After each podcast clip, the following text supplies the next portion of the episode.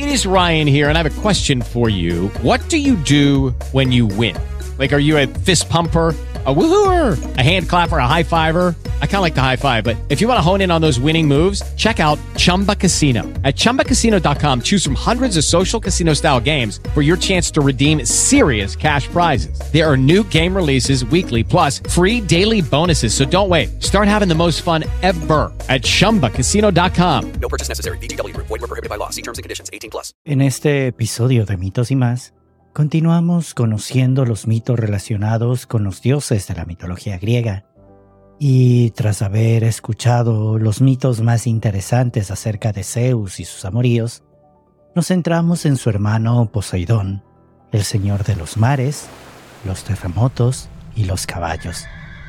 Una deidad voluble caracterizada por su brutal fuerza y por lo imprevisible de sus reacciones un Dios que desde las profundidades del mar hasta las alturas del Olimpo nos brinda una historia llena de conflictos, poder y una naturaleza indomable que dejó una marca indeleble en el mundo griego. ¿Estás listo para sumergirte en las profundidades de estas antiguas historias y descubrir los secretos de Poseidón? Visita www.mitosymas.com para más historias fascinantes y asegúrate de seguirnos en nuestras redes sociales para no perderte ninguno de nuestros viajes a través de la mitología y la historia. En las montañas de Arcadia existe una vieja historia según la cual Zeus no fue el único hijo de Rea que se salvó de ser tragado por su padre, Cronos. La historia dice que después de que Rea diera luz al pequeño Poseidón, hermano mayor de Zeus, lo colocó cerca de un manantial entre un rebaño de corderos con esperanza de que su padre no lo notara. Cuando Cronos vino a tragarse a su último hijo, Rea le presentó un potro y le dijo al gran dios que había dado a luz al joven caballo. Extrañamente, esto le pareció bastante creíble a Cronos, que se tragó el animal, dejando que Poseidón creciera entre los rebaños de Arcadia. Aunque la historia anterior es interesante, la mayoría de las historias antiguas descartan esta versión de la infancia de Poseidón y dicen que efectivamente Cronos se lo tragó entero con sus hermanos y hermanas. Sin embargo, no parece ser extraño que desde entonces Poseidón estuviera vinculado a los caballos. Aunque Poseidón era más conocido como el dios de los mares sombríos, también gobernaba los terremotos y los sementales que corrían por las llanuras. Bien podían los griegos rezar por la misericordia de Poseidón. Como pueblo del mar, sabían mejor que la mayoría que un viaje pacífico podía convertirse repentinamente en mortal mientras viajaban entre sus muchas islas. El dios que hacía temblar la tierra y glorificaba los caballos que retumbaban en los campos, también podía calmar las olas para que los marineros pudieran vivir un día más. Los griegos podían rezar a Zeus para que trajera la justicia y el orden natural al mundo, pero Poseidón era una fuerza violenta y primigenia de la naturaleza, y como tal, para poder apaciguarlo, había que usar el terror y extravagantes votos y sacrificios. El dios se preocupaba poco por los asuntos de los hombres y vivía en las profundidades del mar saliendo solo para levantar terribles tormentas o convertir las ciudades en escombros. Estaba celoso de su hermano menor Zeus y le molestaba su dominio en una de las pocas sublevaciones contra Zeus, se unió a Hera y Atenea para atar y derrocar a su hermano, pero se vio frustrado cuando la diosa Tetis convocó desde el Tártaro a una criatura que, según algunos, era el propio hijo de Poseidón, el centenario Briareo para acabar con la revuelta.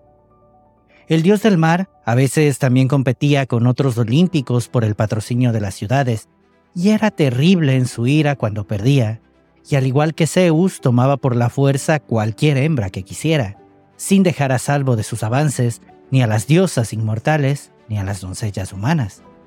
Un antiguo poema dice que el oráculo de Apolo en Delfos perteneció una vez a Poseidón en común con su abuela la tierra, La voz de la tierra era una ninfa llamada Dafne que respiraba vapores desde el santuario de la ladera de la montaña, junto con el desconocido sirviente de Poseidón llamado Pircón, que pronunciaba las palabras de los dioses.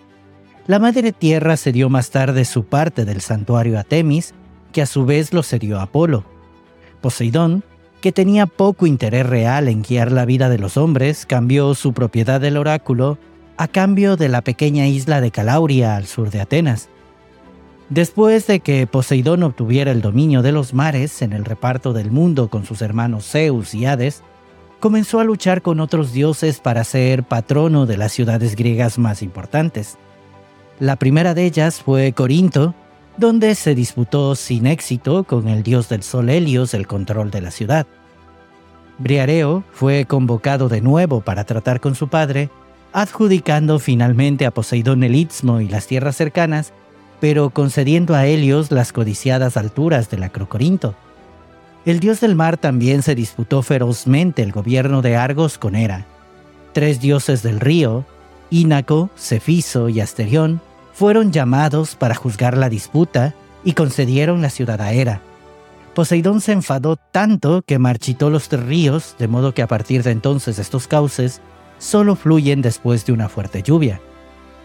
Pero quizá la historia más famosa es la amarga disputa por la soberanía de Atenas entre Poseidón y Atenea. El primer rey de la ciudad fue un hombre llamado Cécrope que tenía cola de serpiente.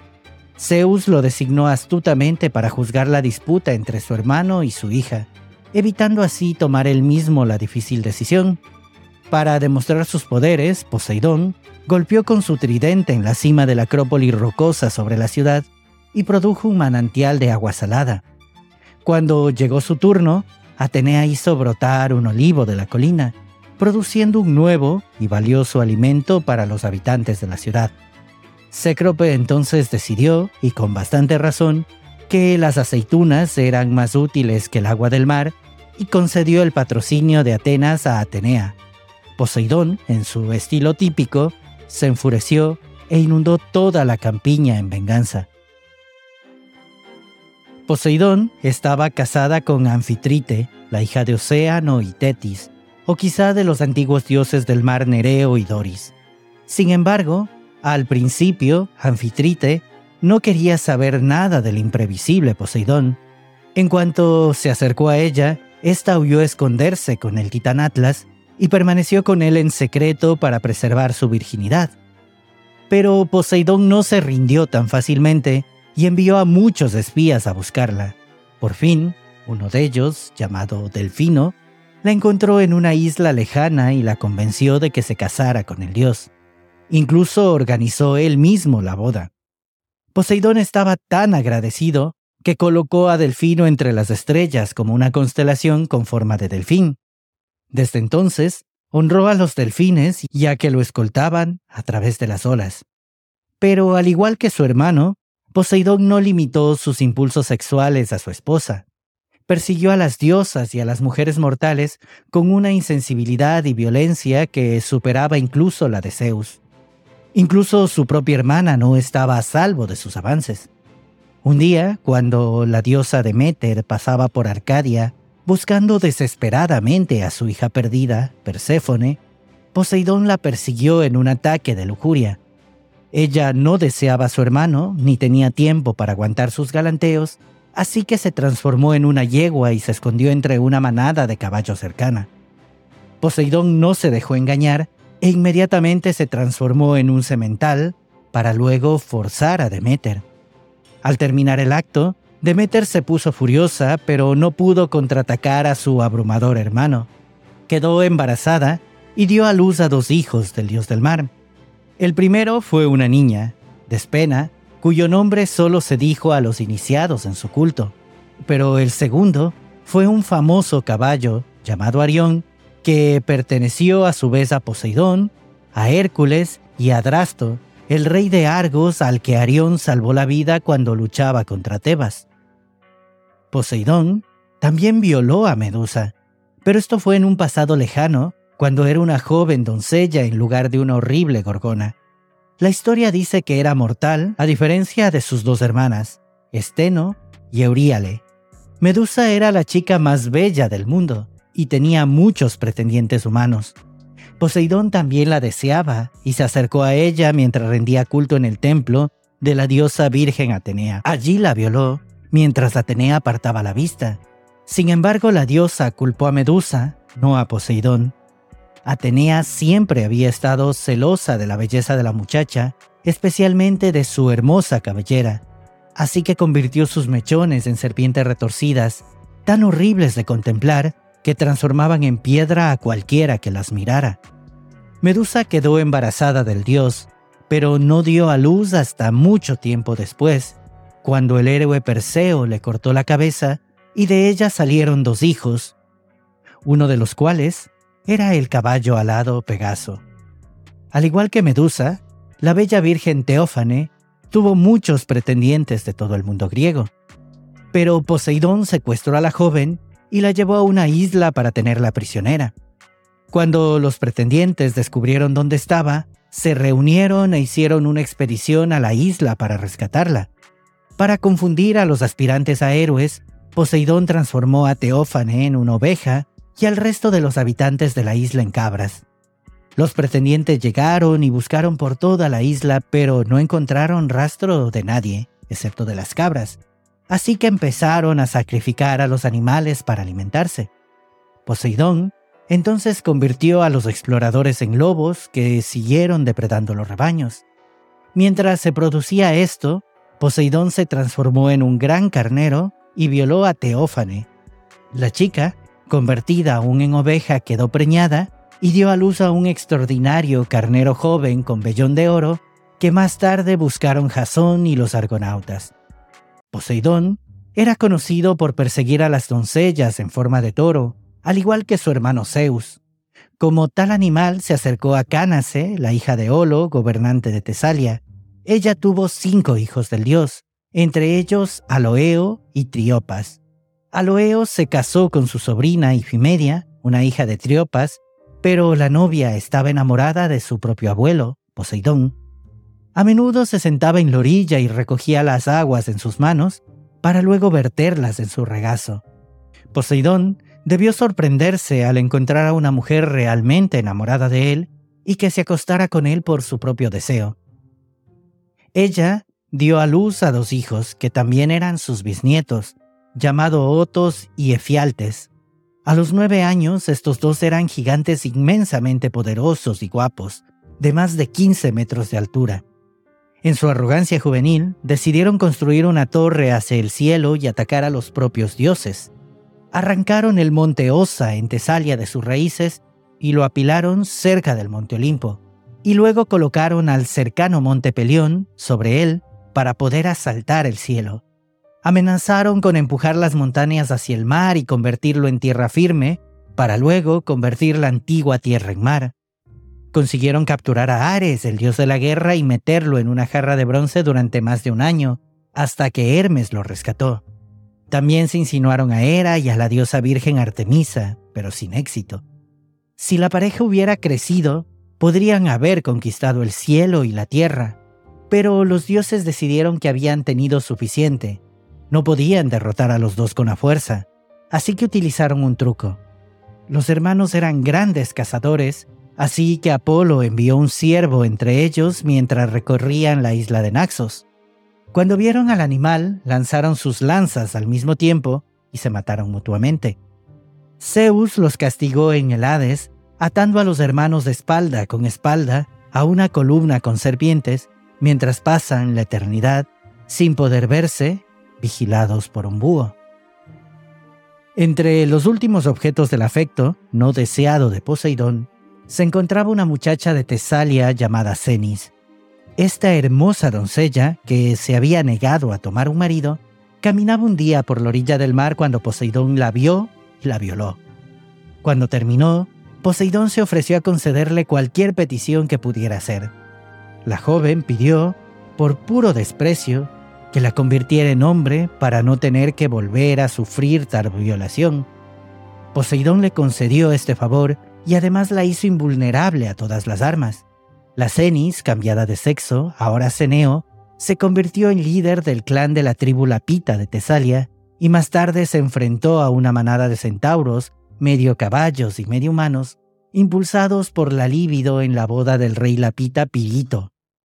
Los centauros no pudieron derribar a Ceneo con sus espadas y lanzas, así que lo hundieron en el barro con el tronco de un árbol. Poseidón también tuvo al menos un amante masculino entre los mortales, el joven y apuesto príncipe Pélope, abuelo del futuro rey Agamenón. El dios del mar lo llevó al Olimpo para que le sirviera de copero y catamito, y luego envió al muchacho a casa con el regalo de un magnífico carro que Pélope utilizaría un día para conquistar a su esposa, la princesa Hipodamia. Zeus nunca olvidó que Poseidón se había unido a Hera y Atenea para rebelarse contra él. Como castigo, envió a su hermano a la nueva ciudad de Troya para que sirviera al rey Laomedonte durante un año junto con Apolo. Los dos dioses se disfrazaron de mortales, pero Laomedonte reconoció su talento y los puso a trabajar. Poseidón supervisó la construcción de las inexpugnables murallas de Troya, mientras Apolo pastoreaba el ganado de la ciudad en el cercano Monte Ida. Al final del año, con las obras terminadas, Poseidón y Apolo acudieron al rey para cobrar sus salarios, pero Laomedonte los despidió sin pagarles y los amenazó con cortarles las orejas y venderlos como esclavos si se quejaban. Los dos dioses se enfadaron por haber sido engañados por un simple mortal y rápidamente llevaron a cabo su venganza. Apolo envió una plaga para asolar la ciudad. Luego Poseidón envió un monstruo marino que raptó a los troyanos que deambulaban por la playa hasta que Laomedonte accedió a sacrificar a su propia hija, Hesione, para apaciguar a la criatura. Justo a tiempo, Hércules llegó a la ciudad y aceptó rescatar a la muchacha si la recibía como esposa junto con unos buenos caballos troyanos. Laomedonte aceptó y el héroe mató al monstruo marino. Pero Laomedonte también rompió el trato y se negó a entregar a la chica. Hércules entonces mató al rey y se llevó a su hija, dejando a su joven hermano Priamo en el trono troyano. Poseidón, aunque no es muy paciente, esperó su momento y contuvo su ira contra la ciudad de Troya, pero algún día, juró, los muros que había construido alrededor de Troya caerían. Y así concluimos este episodio sumergiéndonos en las profundidades de la mitología griega, donde la figura de Poseidón nos ha demostrado toda su complejidad y majestuosidad. Hemos viajado desde los misteriosos orígenes de este dios del mar hasta sus legendarias hazañas, pasando por sus tumultuosas relaciones y su impacto en la vida de dioses y mortales. Poseidón, más que un simple señor de los océanos, emerge como un personaje multidimensional cuyas historias reflejan las fuerzas primordiales de la naturaleza y las pasiones humanas. Su papel en la mitología griega nos lleva a contemplar el poder incontrolable del mar y los terremotos, así como su influencia en la vida cotidiana y cultural de la antigua Grecia. A través de las historias de Poseidón, nos enfrentamos a temas de poder, justicia, venganza y el eterno juego de rivalidades entre seres poderosos, en este caso dioses. Su legado se extiende más allá de los textos antiguos, impregnando nuestro mundo moderno con símbolos e historias que siguen fascinando y enseñando. Soy David García, esto es Mitos y más, un viaje alrededor de los mitos, leyendas y folclore del mundo. Muchas gracias por escucharme.